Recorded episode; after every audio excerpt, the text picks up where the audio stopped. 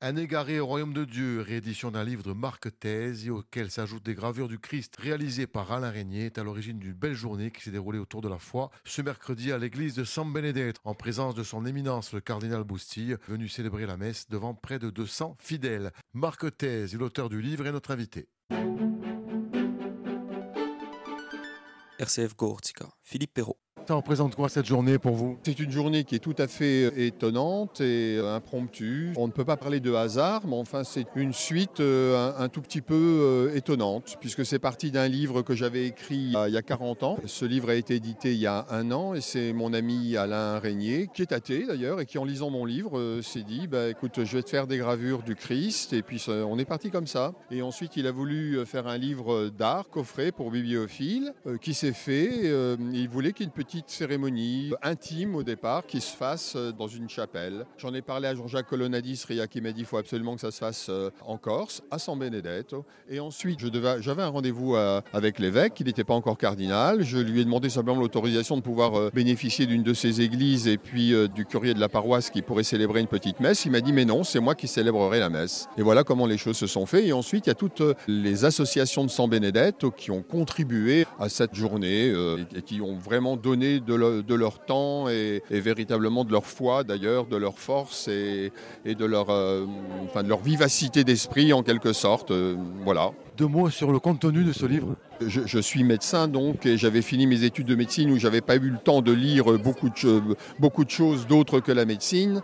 Et là, je m'initiais, euh, ayant connu un, père dominicain, le père Serge Bonnet, qui était un, quelqu'un d'une très très haute intelligence et un très grand esprit, et euh, qui m'a initié en quelque sorte à la théologie et à la philosophie. Et il m'avait euh, offert un livre qui était Le temps et l'éternité chez Plotin, comparé chez Plotin Saint-Augustin. Et je commençais ce livre, euh, ce livre-là, je commençais à le lire et je me suis dit, bon, il faut que je fasse un espèce d'état des lieux, une espèce de dubitatio universalis de veritate, comme le disait saint Thomas d'Aquin. Et j'ai écrit ce livre-là en, une quinzaine de jours, mais sous la forme plutôt euh, de prose poétique avec quelques intermèdes de, poésie en vers. Voilà. Vous êtes un homme de science puisque vous êtes médecin, un homme de foi aussi?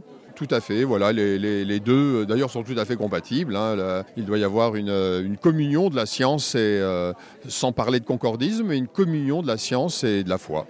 Ça remet en question le monde scientifique hein, qui n'est pas spécialement croyant. Peut-être, tout à fait, mais enfin la, la foi est simplement une, analyse, euh, enfin peut partir d'une analyse rationnelle d'un donné euh, objectif euh, par l'expérience sensible.